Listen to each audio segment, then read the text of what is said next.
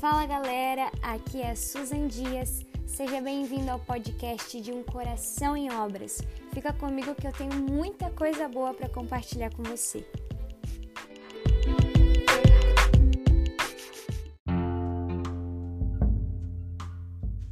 Fala galera, tudo bem com vocês?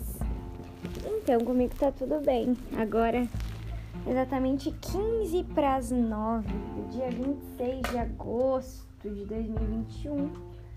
Eu tô sentada no sofá da minha casa tomando um chimarrão, porque eu sou gaúcha. E eu queria só trocar uma ideia com você rapidinho. Ui, meu Deus, quase quebrei as coisas aqui, mas tá tudo bem. Queria trocar uma ideia rapidinho com você enquanto eu tô aqui ligando meu notebook para fazer um cursinho. É sobre fundamentos, tá? Muitas vezes a gente fica muito ansioso pelas coisas que Deus vai fazer na nossa vida. Mas a gente esquece que para tudo aquilo que Deus vai fazer na nossa vida, antes precisa ser lançado um alicerce, um fundamento. E quanto maior é um alicerce de uma casa, de um prédio, maior precisa, maior, maior vai ser a, a construção. Quanto maior a construção, mais precisa ter um, um alicerce. Então, uh, talvez Deus te deu grandes promessas. E se você ainda não sabe quais são essas grandes promessas, eu te encorajo a, a começar a olhar para dentro de si na medida que você se relaciona com Deus. Porque um tesouro não é encontrado fora de um lugar a olho nu, mas ele é escavado dentro. Então você precisa escavar o seu tesouro, você precisa encontrar os tesouros que Jesus colocou dentro de você que ele colocou tesouros muito preciosos, certo? Uh, e, e na medida que você vai se encontrando com essas palavras, que você possa ir correspondendo e se dispondo, sabe? Se dispondo a construir um alicerce. Como assim, Susan? Ah, você precisa ter, gastar tempo na presença de Deus, investir tempo, melhor dizendo, na presença de Deus, ler bons livros, fazer bons cursos. Você precisa lançar o fundamento. Hoje a gente vê uma geração muito acelerada. As pessoas, elas querem construir coisas eternas de um dia para noite, mas na verdade coisas eternas são construídas por um Deus eterno num lugar eterno, que é o lugar secreto. Coisas eternas são construídas por um Deus eterno num lugar eterno. Por que num lugar eterno? Porque Deus, ele é a eternidade e aonde está a presença dele, aquilo se torna eterno.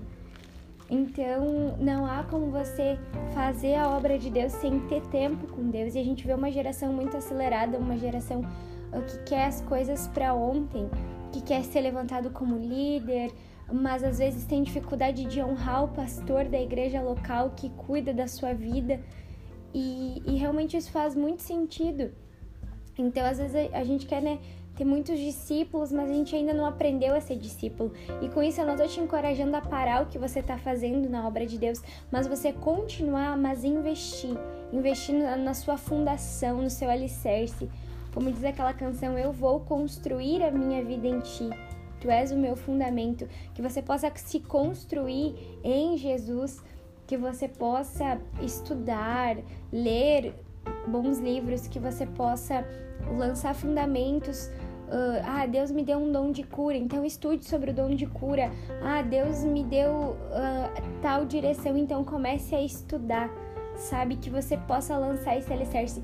Porque às vezes a gente parece que tá perdendo tempo enquanto a gente tá cavando numa rocha e outras pessoas estão é, fazendo várias coisas com castelos de areia, mas quando a tempestade vem, só aquilo que é feito na rocha permanece. Né? Não adianta a gente se iludir achando que a gente vai fazer acontecer, quando na verdade a gente não vai ter estrutura para suportar. Eu sempre gosto de pensar que a unção ela é derramada sobre um caráter que consegue sustentar essa unção. Não adianta você ter unção se você não tem caráter. E Jesus está procurando jovens que deixem, deixem, deixem ele é, lapidar o caráter de Jesus dentro do teu coração. Então não acho que você está perdendo tempo enquanto você está fazendo um estudo de consolidação, enquanto você talvez está no teu secreto, enquanto pessoas estão ganhando seguidores e fazendo e acontecendo. Não importa tanto como, não importa tanto como uma pessoa começa a correr a sua, a sua vida na fé, mas em como ela termina. Então não basta começar bem. Você não vai correr uma maratona de 5 km, você vai correr uma maratona de 50 km. E, e o preparo para uma maratona de 5, você começa com todo o gás e quando você já está começando a ficar cansado, você para. Mas a maratona com Cristo é diferente, ela é mais longa. Então você precisa talvez começar num trotinho, de boa. Não que você vai parar, não é isso. Eu não tô pedindo para você parar de fazer as coisas que você tá fazendo mas que você deixe essa ansiedade um pouco de lado e comece a investir em construir fundamentos, fundamentos na sua área sentimental, na sua área emocional, na sua área financeira, que a ansiedade por ver resultados por desfrutar da terra da promessa não te roube o tempo de construir o fundamento, para que quando você chegue na terra da promessa, você não se depare com alguém que não está preparado para viver essa promessa. Tá bom? É uma reflexão rapidinha, eu só quis compartilhar isso com você e eu espero que faça sentido. Tá bom? Um abraço, um beijo, que Deus abençoe sua semana e fique ligado que a gente vai estar tá tendo mais uh, séries sobre simplificar as coisas tá bom? E se você ainda não ouviu o, os outros podcasts, vá ouvir, por favor, sobre a área sentimental. Eu não tenho dúvida que Deus vai falar muito com você. Abraço.